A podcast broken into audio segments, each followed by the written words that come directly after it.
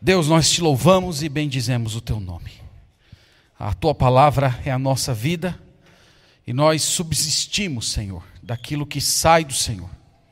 O Senhor é a provisão que supre todas as nossas necessidades.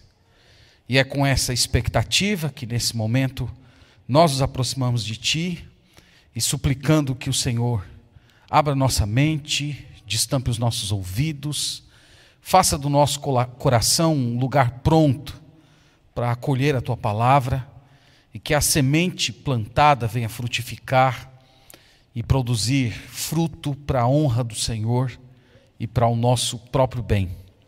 Obrigado por esses irmãos que aqui chegaram e nós explicamos que nesse momento o Senhor nos livre de todas as distrações, para que o nosso coração esteja completamente atento àquilo que o Senhor quer falar conosco. Pedimos isso no nome de Jesus. Amém. Amém. Meus irmãos, nós vamos abrir a Sagrada Escritura na primeira carta de Paulo aos Tessalonicenses. Né? Não poderia ser diferente. Nós estamos já há algumas semanas considerando essa epístola. Então, de, desde o capítulo 1, nós já pregamos nove sermões nessa carta. Tá? Para quem está vindo a primeira vez e quiser acompanhar todo o argumento anterior, pode dar uma visitada lá no canal da igreja, que todas as pregações lá estão. Irmãos, esse capítulo 3, eu tenho dito para os irmãos, que é o capítulo no qual nós vemos o coração de pastor do apóstolo Paulo pulsando. Então aqui nós entendemos muito o que são os sentimentos puros que normalmente estão na vida e que caracterizam o caráter daqueles verdadeiramente vocacionados para o santo ministério. Eu destaquei para os irmãos nas últimas mensagens que Paulo, Silas e Timóteo permaneceram pouco tempo na cidade de Tessalônica, devido a um forte tumulto daquela cidade que foi financiado por alguns judeus invejosos. Nós dissemos que Paulo teve de deixar aquela igreja é, recém-formada, com novos convertidos, meio que por conta própria. E esses irmãos, a partir de então, eles sofreram diversas perseguições, passando por prisões, açoites, multas, até morte, e chegando até o ponto de caluniadores estarem todo o tempo detratando Paulo e seus companheiros, dizendo que eles eram charlatões, eles eram pregadores de mentira, eles eram bajuladores que apenas queriam tomar o dinheiro deles e dormir com as mulheres da igreja. Esse tipo de acusação estava pairando sobre Paulo e seus amigos. Então, Paulo escreveu esses três primeiros capítulos para lidar com, essa, com essas questões. Ele relembrou aquela igreja de como fora a sua passagem entre eles. Ele também relembrou aqueles irmãos o que ele pregou, como ele viveu. Se nós fôssemos pegar todos os elementos da defesa de Paulo e sintetizar em uma palavra, o vocábulo correto seria integridade. É como se Paulo quisesse fortalecer na mente daqueles irmãos que ele fora sim um pastor íntegro, embora tenha ficado pouco tempo na companhia daquela, daquela igreja. Na última mensagem, nós entramos no capítulo 3. E nós vimos Paulo relatando que sofreu muito em ter que sair prematuramente daquela cidade, deixando aqueles irmãos em um ambiente pagão e hostil. Nós vimos que Paulo, para suprir o vácuo de liderança, ele preferiu ficar sozinho na cidade de Atenas, e ficar na cidade de Atenas sozinho não era fácil, era um grande desafio, porque lá havia, havia, havia muita oposição ao cristianismo, filósofos ateus, místicos, racionalistas. E Paulo preferiu enfrentar todo esse desafio sozinho em Atenas, mas enviar de volta para esses irmãos o único companheiro, poderíamos dizer, o único patrimônio que ele tinha, seu companheiro de viagem, o jovem Timóteo. Né? Nós falamos nesse ponto que os verdadeiros pastores, eles sempre são altruístas. E o trabalho de Timóteo com eles, na ausência de Paulo, seria o de fortalecê-los na fé. Paulo não queria que eles ficassem desanimados, enfraquecidos, por força das tribulações que estavam enfrentando.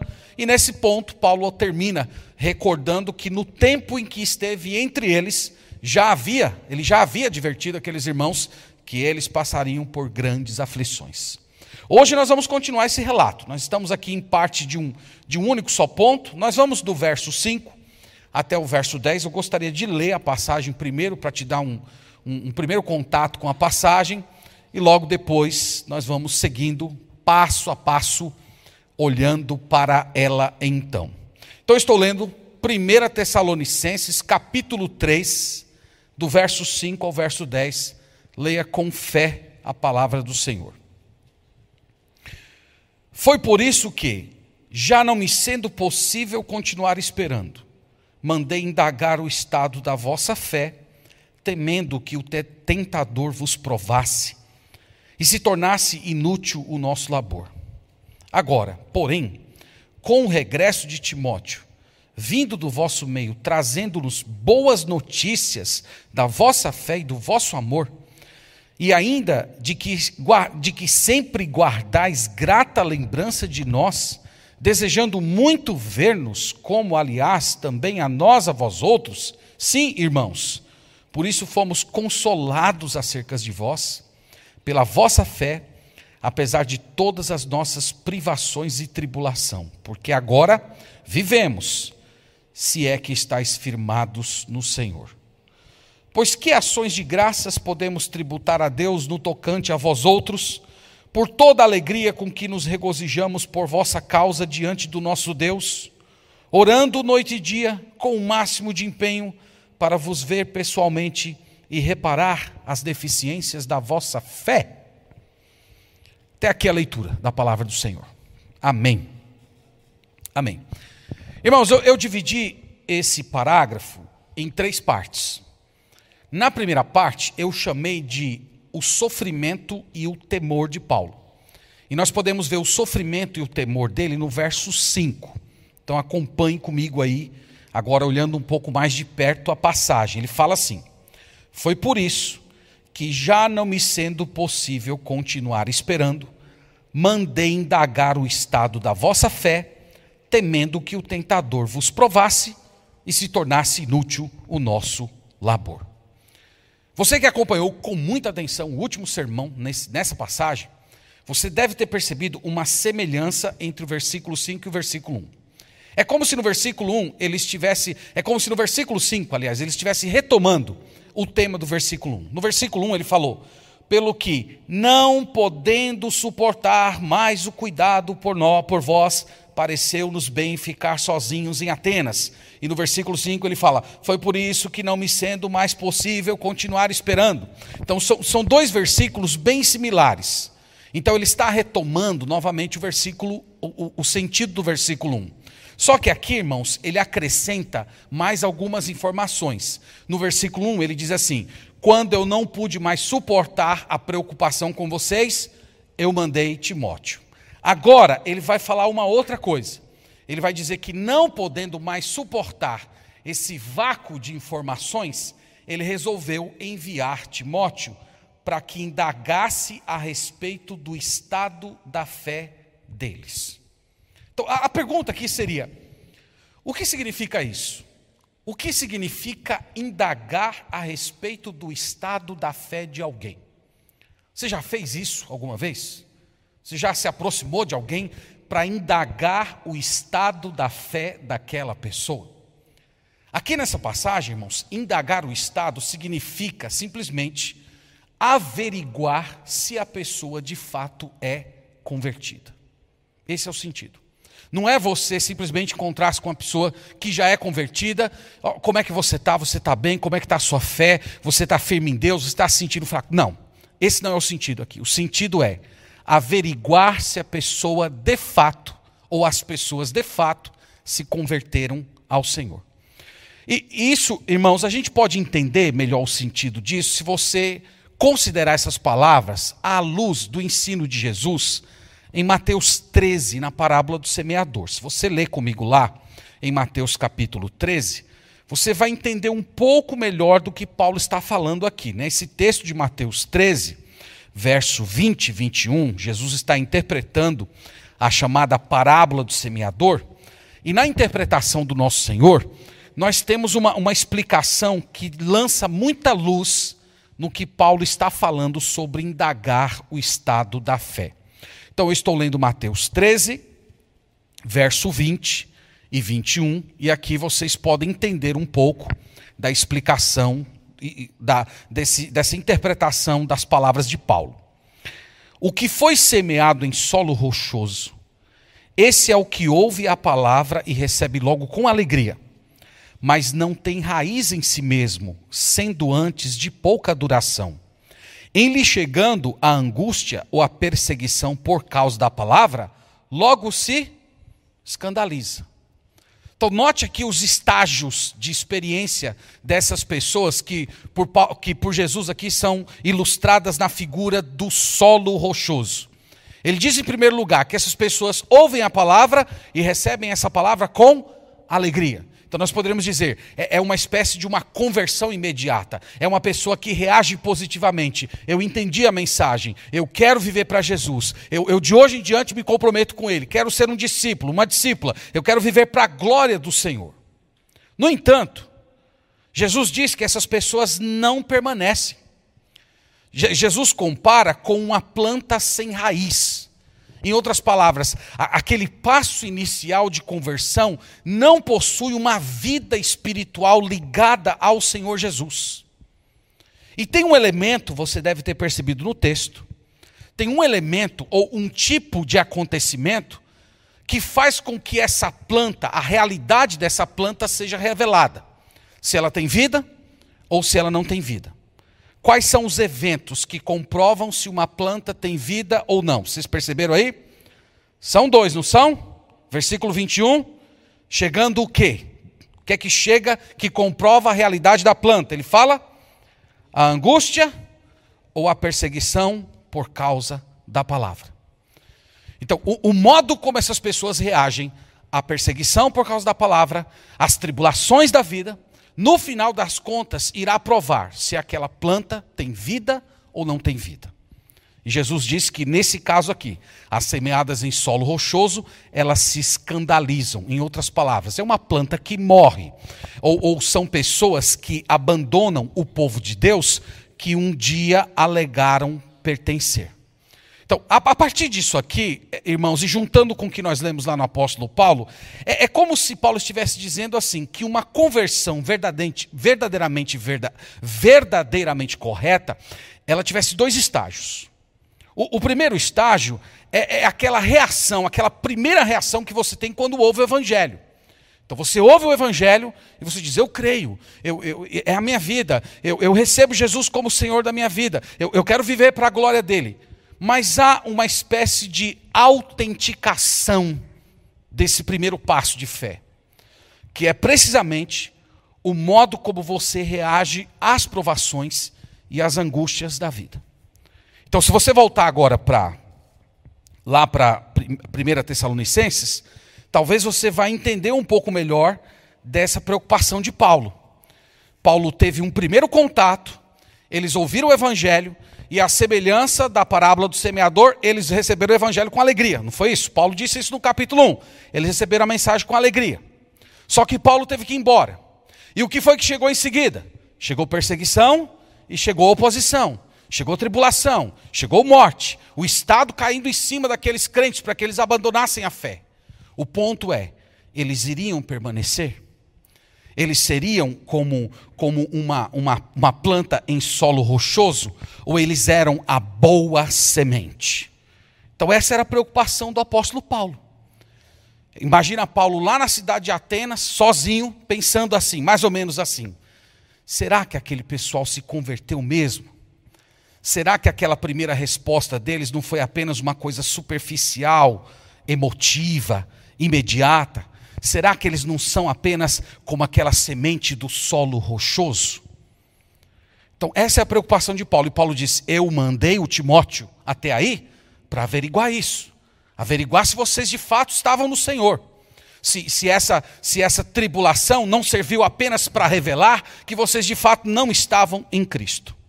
No entanto, no versículo 5, ele acrescenta que há uma pessoa ou um agente imediato que causa essa perseguição e essa tribulação no povo de Deus. Quem é essa pessoa aí? Ele chama de tentador. É uma referência a Satanás. Então é como se Paulo estivesse falando assim, irmãos, que o trabalho de Satanás é movimentar os poderes desse mundo para enfraquecer as convicções das pessoas, de modo que elas abandonem a fé. Esse é o trabalho de Satanás. Então Paulo está dizendo: eu, eu estava com medo que isso acontecesse. Eu estava com medo que, que ao chegar aí, ao Timóteo chegar aí, Satanás tivesse varrido completamente essa igreja. Ele termina o versículo dizendo: E se tornasse inútil o nosso labor. Então, eu, quem vem acompanhando as pregações, né, eu, eu, venho tentando mostrar as muitas dificuldades que Paulo enfrentou até chegar aí. Ele passou na cidade lá de Filipos, ele levou uma surra, ficou encarcerado, chegou na cidade, depois, depois chegou em Tessalônica, fisicamente destruído, pregou o evangelho, foi perseguido pelos judeus, teve que ir embora de, de uma forma imediata. No capítulo 2, versículo 1, a, a, última frase do versículo 1, ele fala como foi a estada dele entre aqueles irmãos. Ele usa a expressão, em meio a muita luta. Então, ele, ele, está aqui meio que recordando a história, todos os acontecimentos dele entre aqueles irmãos, e ele está dizendo: Eu estava com medo, eu estava temendo que Satanás viesse e tornasse inútil todo esse trabalho, o suor, o sangue, as noites sem dormir, as perseguições, tudo isso se tornasse inútil e essa igreja deixasse de existir. Então, irmãos, vocês estão vendo aqui o sentimento dele. Por isso que eu falei que o versículo 5, ele narra por um lado o, o temor de Paulo. O fato de ele não saber as notícias daqueles irmãos, os temores que ele guardava no coração de que Satanás pudesse ter acabado com aquele trabalho e, e aqueles irmãos apostatados da fé, fez com que ele ficasse em uma situação de insegurança. No entanto, no verso 6, nós temos uma virada aqui, você deve ter percebido. A virada são as boas notícias, as boas notícias que ele recebeu, e isso produziu um grande alívio no seu coração. Veja aí o, o alívio do coração de um pastor. Ele fala assim: Agora, porém, com o regresso de Timóteo, vindo do vosso meio, trazendo-nos boas notícias da vossa fé e do vosso amor, e ainda de que sempre guardais grata lembrança de nós, desejando-nos muito ver-nos, como aliás também a nós, a vós outros. E ele continua. Então, Paulo aqui, irmãos, ele está muito feliz. Ele está muito feliz porque ele recebeu notícias simplesmente maravilhosas. Você deve imaginar isso aqui como sendo um, um, um dia, um dia muito alegre para o apóstolo Paulo. Eu coloquei um mapa aí, tem, tem um mapa aí, irmão Henrique, só para vocês terem uma ideia da, da cronologia, né? Eu, eu espero que ao final dessas pregações em que a gente vem passando pelas cidades onde Paulo pregou o Evangelho, você se habitue um pouco mais com os mapas da Bíblia. E quando você estiver lendo os textos do Novo Testamento, você se esforce um pouquinho para parar e lá nos mapas, olhar o que, é que está acontecendo e ver a movimentação aqui. Então, aqui é a segunda viagem do apóstolo Paulo, ele sai de Jerusalém. Aqui era a igreja dele, ó. a igreja dele era a igreja de Antioquia. E quando ele chegou aqui na cidade de Listra, foi quando ele encontrou com Timóteo. Timóteo era um jovem espetacular, convertido, consagrado a Deus, e ele trouxe Timóteo para o lado dele, e Timóteo ficaria 20 anos trabalhando com ele. E aí ele caminha aqui por essa região da Ásia Menor. Quando ele chega aqui, em Troade, ele tem uma visão de uma pessoa da Macedônia pedindo oração, pedindo para que eles chegassem até lá, e ele chegou aqui, ó, na cidade de Filipos. Em Filipos aconteceu tudo aquilo que está narrado em Atos capítulo 16, a conversão do carcereiro, a expulsão do demônio de adivinhação, aquelas coisas todas. E aqui ele chegou, olha, em Tessalônica, onde todos os acontecimentos que nós narramos ocorreram. Depois ele desce aqui para Atenas, está vendo aqui, ó. E quando ele está em Atenas, muito obrigado. Ajude aí um pouquinho mais, muito bem. Pessoal aí, ao vivo é melhor, né?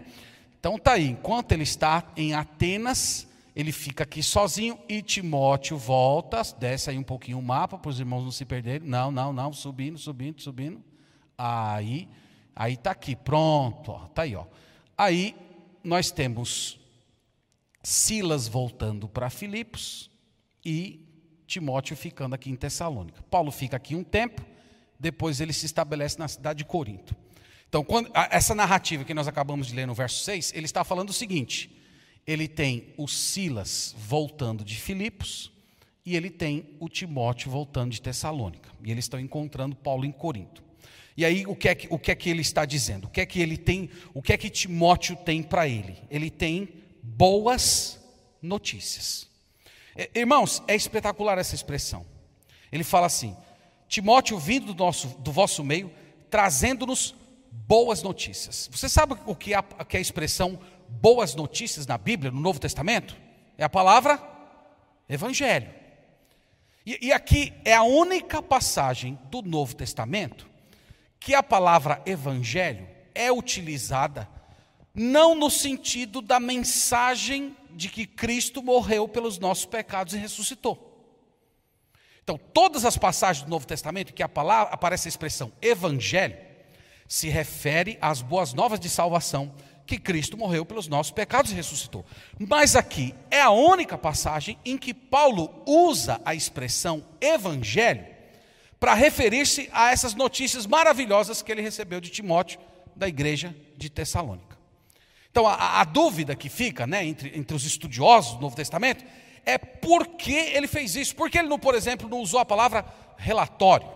Recebi o relatório da fé de vocês. Recebi o feedback de como vocês estão. Tudo certo, ok. N não foi isso. Ele usou a palavra evangelho. E, irmãos, eu, eu creio é, que, que é como se a palavra relatório não, não se encaixasse muito bem nos sentimentos do apóstolo Paulo. Era uma notícia tão maravilhosa, era uma notícia tão espetacular, que só poderia ser comparada com, a, com as boas novas de salvação em Cristo Jesus. É como se fosse uma, uma, uma, notícia quase que equivalente ao Evangelho. Então, Paulo não, não, não chama aqui de relatório. Então, esse Evangelho de Timóteo, ou esse relatório, tem quatro pontos. Vamos ver os quatro pontos, veja se você consegue me acompanhar aí e ver os quatro pontos do relatório de Timóteo. Eu vou chamar de relatório aqui, mas se Paulo estivesse aqui, ele ia ficar irritado, né? Ele ia levantar a mão e dizer: relatório não, evangelho, né? Mas vou chamar de, de, de relatório. Tem quatro pontos nesse relatório de Timóteo. Primeiro, ele fala das boas notícias da vossa, da vossa fé. Então, primeira informação, Paulo, eles são portadores da fé verdadeira. Eles não são solo rochoso. Eles não são a, aquele tipo de semente que morre quando chega o calor da provação. Não. Eles são terra adubada, eles não foram sem semente sufocada, eles estão frutificando a cem por um. Ali tem, é um povo de fé verdadeira. Segundo ponto do relatório, o que, que ele diz? O vosso amor. Eles amavam a Cristo, eles amavam uns aos outros, eles amavam os perdidos. Aliás, eu não sei se você sabia disso, mas essas duas palavrinhas, fé e amor, são a síntese da verdadeira conversão e da autêntica vida cristã. Se você tem fé no Deus Trino, você o amará de todo o coração, força e entendimento, e amará também o próximo como a você mesmo. Então, Paulo até diz assim: que se alguém ama a Deus e o seu próximo, ele está cumprindo a lei, ele está cumprindo todo o conjunto das exigências do Senhor. Em Gálatas 5, versículo 6, Paulo fala que circuncisão, incircuncisão não valem nada, o que vale é a fé que atua pelo amor. Então, fé e amor são a síntese da, da, verdadeira experiência cristã. Então, Timóteo está dizendo: eles têm fé em Jesus Cristo, eles amam a Deus, eles amam uns aos outros, eles amam os perdidos. Terceiro ponto do relatório do apóstolo Paulo: o que, que ele diz aí? É, é sobre as recordações, sobre as memórias deles. Como é que ele se refere às memórias desses irmãos? Eles dizem: eles sempre guardam grata lembrança de vós. Então, aqui é, são, são as memórias desses irmãos. Então, como se Paulo estivesse perguntando, sim, mas e sobre nós, Timóteo? O, o que é que eles pensam de nós? Imagina Paulo, eu, eu fiquei tentando nessa semana imaginar os conflitos que ele tinha em mente. Será que aqueles irmãos pensaram que a gente se acovardou? Será que eles, que eles pensaram que a gente abandonou eles de, de, de, de uma, forma pre, é, de uma forma precipitada? Será que eles estão acreditando naquelas calúnias que estão falando a, a nosso favor? Ou contra nós, melhor dizendo. E aí, como é que são as memórias dele? Timóteo diz: elas são as melhores, elas são gratas memórias. Quarto ponto do relatório são os anseios deles. Quais eram os anseios desses crentes? Ele diz: desejando muito ver-nos, como aliás também nós a vós outros. Em outras palavras, eles estão ansiando por ter comunhão conosco de novo. Eles não veem a hora de nós nos encontrarmos novamente, termos comunhão, louvarmos a Deus, orarmos juntos, aprendermos juntos da palavra do Senhor. Eles estão ansiando por esse dia. Não é maravilhoso isso, irmãos? Um, um, coração cheio de aflição, recebendo notícias tão espetaculares. É por isso que ele chama esse relatório de evangelho. Foi impactante para o coração dele. Foram notícias maravilhosas que, que excederam todas, todas, as suas, todas as suas inseguranças. No versículo 7, ele fala do efeito do relatório de Timóteo no coração dele. Veja aí, no versículo 7, como isso bateu no coração dele. Ele fala assim: Sim, irmãos, por isso fomos consolados acerca de vós, pela vossa fé apesar de todas as nossas privações e tribulação. Qual foi o efeito, irmãos, no coração dele? O efeito foi consolo. A palavra consolo aqui significa encorajamento. E o que foi que encorajou o, o, o, apóstolo Paulo e seus companheiros foi a fé desses, desses irmãos. Ele fala aqui, irmãos, que ele vinha passando por privações e tribulação. Essas duas palavrinhas, elas são usadas no Novo Testamento para falar de todo tipo de sofrimento interno e externo. Então, Paulo tinha muitas inseguranças, ele estava passando por grandes aflições naqueles dias de solidão, ele estava passando por uma espécie de depressão espiritual, e ele diz que aquelas notícias foram consolo para o seu coração. O coração dele ficou animado, renovou ele interiormente para ele continuar seu, na sua tarefa de missionário e pregador. Meus irmãos, o que encoraja um pastor não é o tamanho do prédio, não são as instalações, não é a sua própria reputação, muito menos um, um aparente sucesso, seus diplomas. O que levanta um o ânimo de um pastor é a fé do povo a quem ele foi chamado a pastorear. Então, toda vez que um homem de Deus vê o seu povo buscando ao Senhor, amando ao Senhor, cheios de fé em Jesus Cristo, superando as suas tribulações, isso enche o coração de alegria, renova, traz consolo, traz conforto, renova a alegria para continuar servindo ao Senhor. No versículo 8, ele, ele, ele aprofunda um pouco mais esses efeitos, dizendo assim: Porque agora vivemos, se é que estáis firmados no Senhor. Então, como é que ele diz assim? Agora vivemos. Antes ele não estava vivendo? Ele está falando aqui, irmãos, em, em termos metafóricos. Ele acabou de falar de tribulações, de provações. É como se ele estivesse dizendo mais ou menos o seguinte: que aquelas muitas aflições que ele vinha enfrentando, aliado à falta de informação que ele tinha da fé daqueles irmãos, essas, essas coisas todas unidas, produziram nele uma experiência semelhante à morte. Ele estava se sentindo como morto. Então vocês vejam que ele, não, que ele não estava bem, aqui vocês podem sentir um pouco da disposição dele. Ele estava muito mal, ele estava sofrendo. Ele compara a situação dele como alguém sem vida.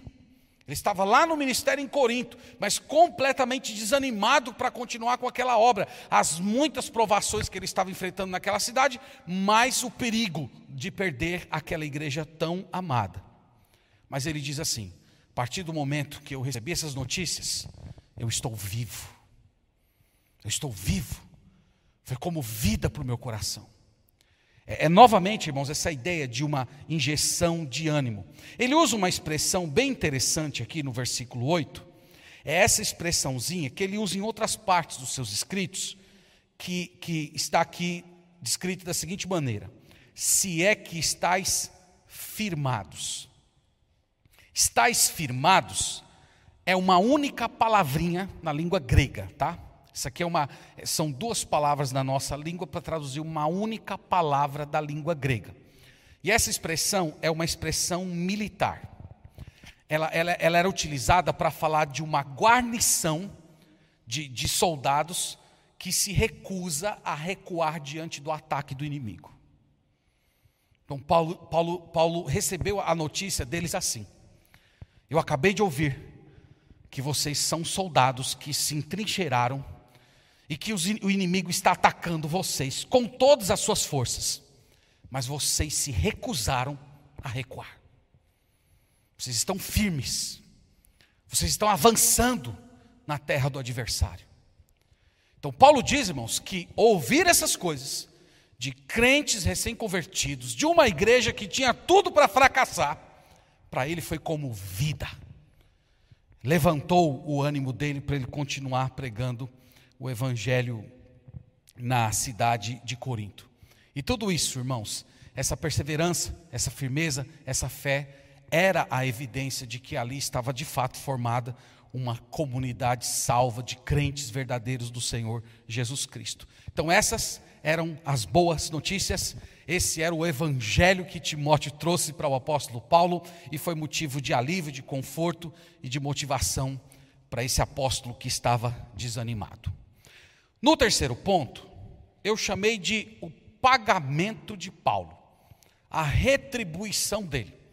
Então, diante de tantas coisas maravilhosas que ele ouviu desses irmãos, ele resolveu retribuir de duas maneiras. Veja aí comigo, e veja comigo na leitura se você consegue identificar as duas maneiras pelas quais Paulo retribui o, o, esforço e empenho desses irmãos. No verso 9 ele declara assim: Pois que ações de graças podemos tributar a Deus no tocante a vós outros, por toda a alegria com que nos regozijamos por, cal, por vossa causa diante do nosso Deus. Então, qual o primeiro pagamento de Paulo? É gratidão a Deus. Ele diz, ele começa o versículo: Que ações de graças podemos tributar a Deus? Então, é, essa, essa é a primeira reação dele. Esse é o pagamento. Paulo diz: Eu louvo a Deus pela vida de vocês. Eu, eu, eu me fiz uma pergunta enquanto estava olhando esse texto durante a semana. A, a pergunta foi essa: Por que Paulo não agradeceu a eles? Eles estavam perseverando, não eram eles que estavam perseverando. Eles estavam sofrendo, aguentando o peso da, da perseguição estatal, mortes na família. Por que Paulo não disse mais ou menos assim? Eu agradeço a vocês por segurarem com força a bandeira de Cristo, por não apostatarem da fé. Eu, agradeço a vocês porque vocês têm dado um bom testemunho. Por que Paulo não agradeceu a eles? Irmãos, porque lembre-se, foi Deus e é Deus que faz com que essas coisas aqui aconteçam. Vocês entendem isso? É Deus que salva, é Deus que enche o seu coração de fé e amor. É Deus que fortalece as suas estruturas para você suportar aflições. É Deus que proporciona alívio, conforto, alegria durante as muitas aflições da, da, da vida. É por isso que Paulo diz: Eu louvo a Deus, eu tributo ações de graças ao Senhor. Ele levanta os seus, seus, seus braços em, em gratidão para o alto e diz: Senhor, eu louvo o teu nome pela obra que o Senhor está fazendo na vida daqueles crentes recém-convertidos. É o Senhor que faz esse tipo de coisa. Então ele está louvando a Deus pela vida daqueles irmãos, mas ele também está louvando a Deus, vocês perceberam aqui no texto, que ele fala da alegria e do regozijo que chegou no coração dele por causa daquelas notícias. Então ele está louvando a Deus porque ele foi confortado, ele está louvando a Deus porque aquelas notícias foram vida para o seu coração, trouxeram motivação para ele continuar servindo ao Senhor. Então essa é a primeira reação do apóstolo Paulo, irmãos gratidão a Deus, um tributo a Deus pela obra que ele estava realizando no meio do seu povo. Segundo pagamento de Paulo, segunda reação, segunda retribuição dele, verso 10. Ele fala aqui, ó, orando noite e dia, com o máximo de empenho, para vos ver pessoalmente e reparar as deficiências da vossa fé. Qual é o segundo pagamento, a segunda retribuição de Paulo? Ele chama de oração, é intercessão. Então, irmãos, vocês perceberam aqui no texto a frequência com a qual ele orava pelos crentes da igreja? Vocês viram aqui? Era de vez em quando, era no culto de oração, era uma vez por semana. Ele disse que era noite e dia. Noite e dia orando por aqueles irmãos. Noite e dia agradecendo pela vida daqueles irmãos. Noite e dia louvando ao Senhor pela alegria que aquelas boas notícias trouxeram para o seu coração. Agora, qual era a intensidade dessas orações? Vocês viram aí? máximo de empenho. Máximo de empenho. Então, é, eram orações planejadas, é, eram, eram orações que ele não adiava por nada, ele estava constantemente esforçado, disciplinado por interceder, agradecendo ao Senhor pela vida daqueles irmãos. E essas orações tinham dois alvos, vocês perceberam no texto? Vejam comigo aí. Primeiro alvo, para vos ver pessoalmente. Então, estou orando porque eu quero voltar até essa cidade. Eu quero ter comunhão com vocês. Eu também estou ansioso para estar com vocês. Eu também tenho as melhores memórias possíveis. Eu quero ter comunhão, eu quero estar com vocês novamente. E segundo, qual é o motivo? Reparar as deficiências da fé. Se eu fosse colocar numa outra expressão, eu colocaria crescimento espiritual. Essa palavra aqui, reparar, ela era utilizada para falar dos antigos médicos ortopedistas. Né? Nem existiam médicos ortopedistas, viu, Wickler, no mundo antigo. Mas existia lá um certo profissional que colocava os ossos no lugar, juntar os ossos quebrados. Era, era, era, essa palavra era utilizada para isso. Então Paulo está falando, vocês estão aí com alguns ossinhos errados, tá? Então veja, irmãos, que por um lado Paulo reconhece que eles eram crentes maravilhosos, mas eles não eram perfeitos. Eles tinham algumas deficiências, tinham alguns ossinhos que precisavam colocar no lugar. E Paulo diz: Eu, eu quero estar com vocês, porque eu quero chegar aí e, e eu quero novamente é, organizar as crenças de vocês, é, colocar organizar, é, consertar algumas deficiências que vocês estão tendo no relacionamento com Deus, no conhecimento das verdades divinas. Então, Paulo diz: Eu quero estar aí. Então, irmãos, esse é o coração, como eu disse para vocês no início, é o coração de um pastor, segundo Deus, pulsando. Né? Eu fui muito, muito edificado por essa, por essa mensagem é, ao longo da, da semana. Amanhã ou melhor, na terça-feira nós vamos ter um encontro de pastores. E eu vou levar essa, essa pregação aqui, viu, pastor Danilo? Você já vai logo sabendo. Mas eu fiz a mudança nas aplicações. As aplicações vão ser diferentes, vão ser mais voltados para pastores. Mas eu vou levar essa, essa, esse texto aqui, porque ele tem falado muito ao meu coração esses dias. Irmãos, caminhando aqui para as nossas conclusões, eu quero trazer três ou quatro lições para a gente orar que aprendemos nessa passagem. A, a primeira coisa, irmãos, eu gostaria de reiterar para todos vocês que fé e amor são as duas grandes evidências de conversão. Se você quer medir se você é de Deus ou se você não é, considere essas duas palavrinhas: fé e amor. Então, essas palavras elas são importantes porque há muita gente hoje que tem uma falsa visão de conversão, que resume conversão a frequentar uma igreja com regularidade, a ser uma pessoa caridosa, a procurar sempre melhorar como ser humano. E há muitas pessoas, irmãos, infelizmente eu digo que elas estão perdidas, porque elas estão descansando a sua salvação nessas atividades. E, e essas atividades, elas não vão lhe salvar no dia de Cristo. Você precisa ter fé. Você precisa ter fé salvadora. A fé salvadora é, é, é aquela crença na qual você acolhe Jesus Cristo como sendo um pagamento pelos seus pecados. Fé salvadora é, é você tomar o sacrifício de Jesus Cristo como sendo a única esperança para a sua salvação. A fé é uma espécie de uma declaração de falência, na qual você afirma que você não tem nada para oferecer a Deus. É como se você fosse, é como se fosse a mão estendida do necessitado reconhecendo que você não tem nada, que você precisa que Deus faça tudo por você, porque você não tem condição de dar contribuição alguma para a sua salvação. Essa é a fé salvadora. Em segundo lugar, você precisa de amor. Que tipo de amor é esse? É o amor que obedece a Deus, é o amor que segue as suas ordens, é o amor que obedece a sua palavra, que ama a sua palavra, é, é, o amor que tem anseio pelo Senhor, é o amor que ama a família de Deus, é o amor que acolhe a igreja de Cristo como sendo seus irmãos, que quer estar entre esses irmãos, conviver com eles, desenvolver amizade com eles, crescer junto com eles. Então, se você não está passando por essa experiência, mesmo que você está frequentando regularmente uma igreja evangélica, à luz do Novo Testamento você é uma pessoa perdida. É por isso que esse assunto é sério. É por isso que essa questão é fundamental para a sua história.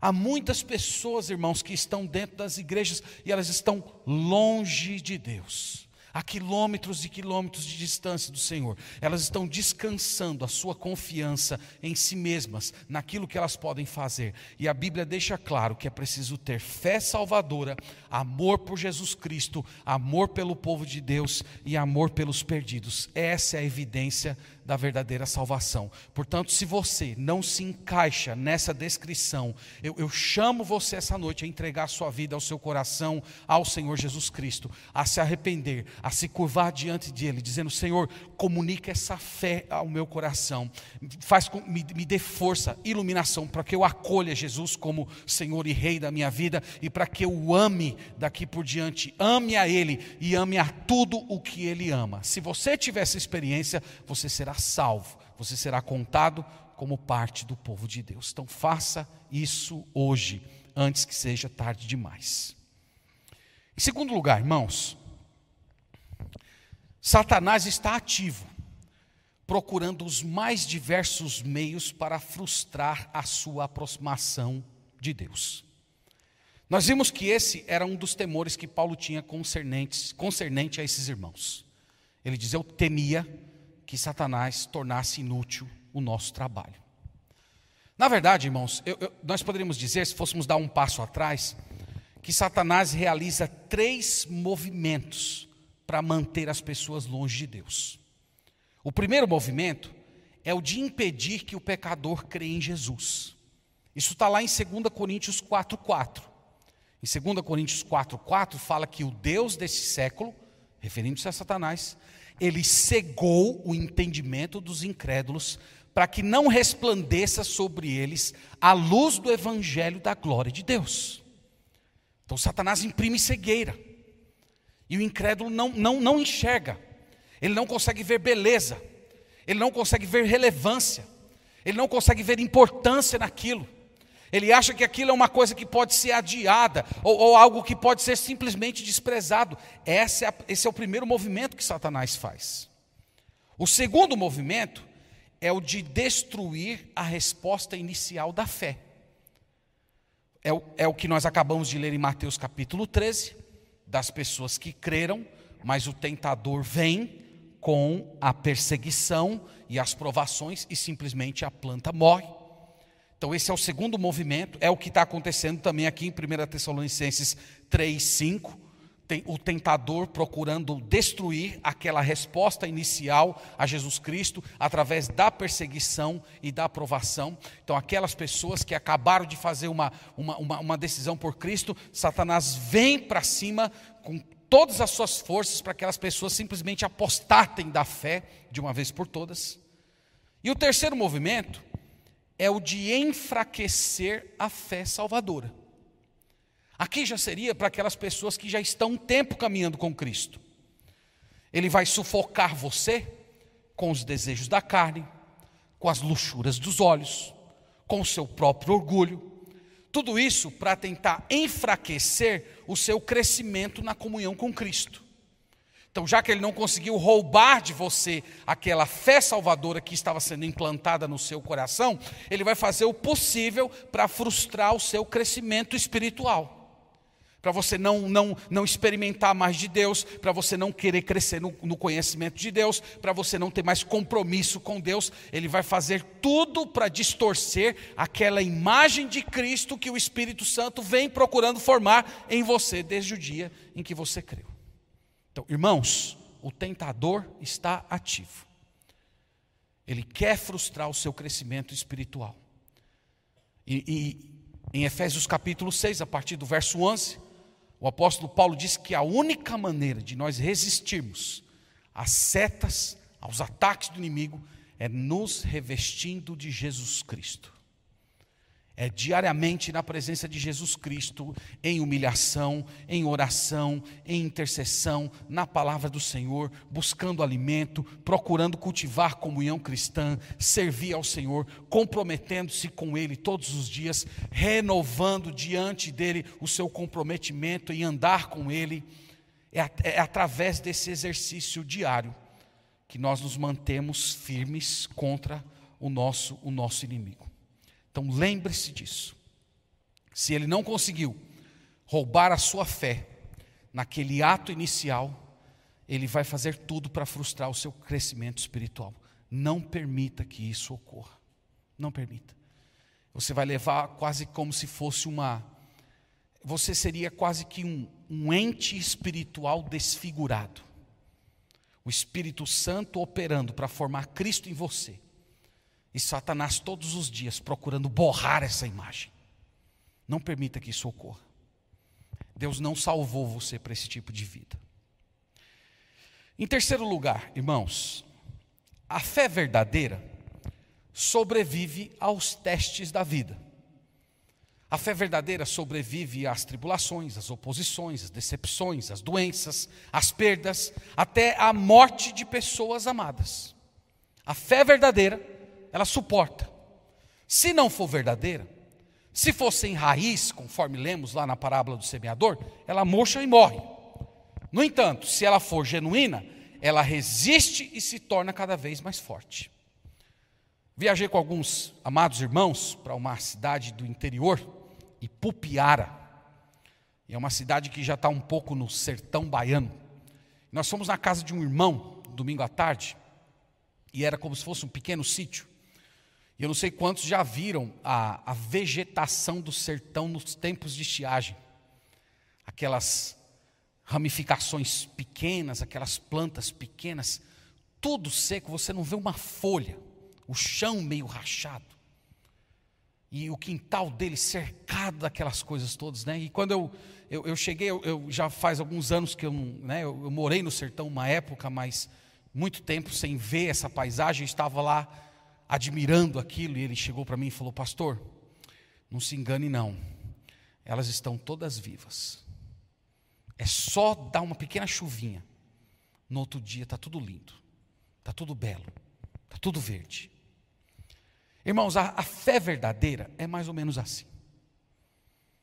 Pode vir o, o calor, a, a estiagem da provação, pode até secar algumas das suas folhas, mas na raiz tem vida.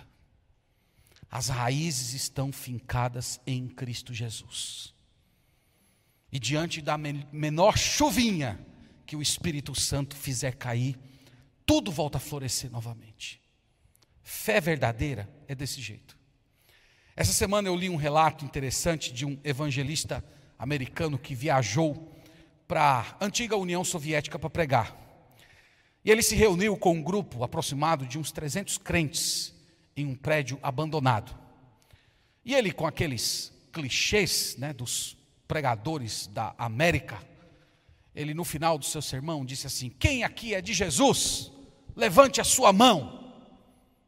E a plateia toda. Ninguém levantou a mão. Ninguém, nem o pastor que tinha chamado ele levantou a mão. E ele ficou meio desconcertado, né? No final, ele foi se inteirar, né? mas por que esses irmãos não levantaram a mão? Ele disse: Olha, porque para esses crentes aqui, o teste da fé verdadeira não é levantar a mão, é manter-se firme diante da perseguição que está caindo sobre nós. Esse é o teste. As pessoas podem levantar a mão aqui e quando chegar ali fora entregar a sua Bíblia para o governo. Renegar Jesus Cristo. Então, irmãos, esses crentes da antiga União Soviética, eles entenderam muito bem o que Paulo falou. Qual é a evidência da verdadeira fé? Nós vimos aqui no verso 8: é você estar firmado, é, é você não recuar, é você prosseguir, mesmo o inimigo estando atacando você por todos os frontes da sua vida. Você permanece firme, você, você se entrincheira ali na presença de Cristo e não sai de lá. Então, eu queria trazer para você que está passando hoje por muitas provações, essa palavra de, de, de motivação e também de conforto.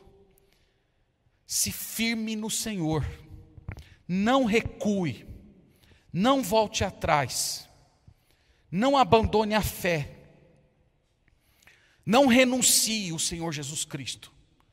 Se você permanecer nele, o Senhor vai te visitar com graça, com poder, com força, Ele vai te renovar todos os dias. Ele pode permitir que você tenha estações e estações de muita estiagem na sua vida, mas Ele sempre vai estar com você todos os dias. Não abandone o Senhor. Não abandone o Senhor. Ele vai providenciar tudo o que você precisa para continuar frutífero ele vai providenciar os nutrientes que a sua alma precisa para você continuar andando com Ele. Para terminar, meus irmãos, é, me perdoem até, eu, eu falo um pouco isso, até um pouco constrangido, mas vocês, igreja, podem contribuir e muito para fazer seus pastores felizes. Como é que vocês fazem os seus pastores felizes? Bom, está aqui, Paulo falou. Vocês fazem os pastores felizes crescendo na fé. Vocês fazem os pastores felizes se fortalecendo no dia mal. Buscando comunhão com os pastores. Você viu o Paulo falando aqui, a alegria dele de saber, eles estão querendo ter comunhão conosco. Isso é uma coisa maravilhosa, não é, pastor Danilo? Para um pastor. Ver os irmãos da igreja querendo ter comunhão com os pastores. De vez em quando, isso que eu, eu me identifiquei muito que, com o que Paulo falou aqui, porque eu já passei por isso centenas de vezes no ministério, irmãos, eu nem sei dizer o número de vezes. Às vezes um pouco desanimado, mas por força do ofício pastoral, você tem que fazer certas atividades, né? Dentre elas, visitar alguns irmãos que estão passando por aflição. Mas tem dias, irmãos, que é muito difícil. Tem dias que a gente vai sair de casa, quase que dizendo assim: Senhor, eu aqui estava precisando ser visitado hoje mas por força do ofício, na dependência de Deus, vamos lá. Aí quando você chega, você encontra uma pessoa muito aflita, às vezes passando uma grande provação, mas você começa a ouvir aquela pessoa. E você percebe que aquela pessoa, ela alterna entre dor e confiança, entre sofrimento e esperança. Então você vê a pessoa gemendo com as suas tribulações, mas ela declarando que ama o Senhor Jesus Cristo. Aí sabe o que isso faz com o coração do pastor? Isso é vida. É vida. É isso que anima a gente, irmãos. É isso que dá esperança para a gente. É isso que vale, faz com que o, ministério tenha sentido. Então continue, irmãos, buscando o Senhor. Continue amando ao Senhor, crescendo na fé, desenvolvendo-se na graça do Senhor, mantendo-se firmes, resolutos. E vocês vão ver que todo esse, esse gesto sempre vai trazer muita alegria. E nós vamos trazer essa alegria aqui para o púlpito, para as nossas pregações, para a nossa convivência com os irmãos. Sinto um pouco constrangido, confesso, de abrir o meu coração nesses termos mas eu me identifiquei muito com esse sentimento do apóstolo Paulo. Irmãos, que Deus nos abençoe e que a palavra do Senhor habite ricamente o nosso coração. Vamos orar a Deus nesse momento. Te louvamos e bendizemos, Senhor, por tua palavra. Ela é maravilhosa, Senhor. E nós ficamos tocados ao ver o coração pastoral desse grande apóstolo de Jesus Cristo. Um homem que devotou a sua vida ao bem da tua igreja, servindo o teu povo com todas as forças e com todos os recursos que recebera do Senhor. Queira, Pai, levantar nos nossos dias pastores desse calibre. Queira levantar na nossa igreja, no nosso estado, no nosso país, pastores que abençoem a tua igreja com um coração afetuoso, dispostos a se sacrificar pelo bem da tua igreja. Também, Senhor, eu oro para que o Senhor nos fortaleça espiritualmente, que nós permaneçamos firmes no Senhor, com alegria, com renovação, com esperança, que nós não sejamos, Senhor, como aquela semente que caiu em solo rochoso, mas que as tribulações e provações sirvam apenas para fortalecer as nossas raízes em Ti. Nós pedimos ainda, Pai, que o tentador não venha frustrar o nosso crescimento espiritual, mas que o Senhor nos dê poder, que o Senhor nos conceda a graça para resistirmos ao diabo até que ele fuja de nós. Pedimos isso no nome de Jesus.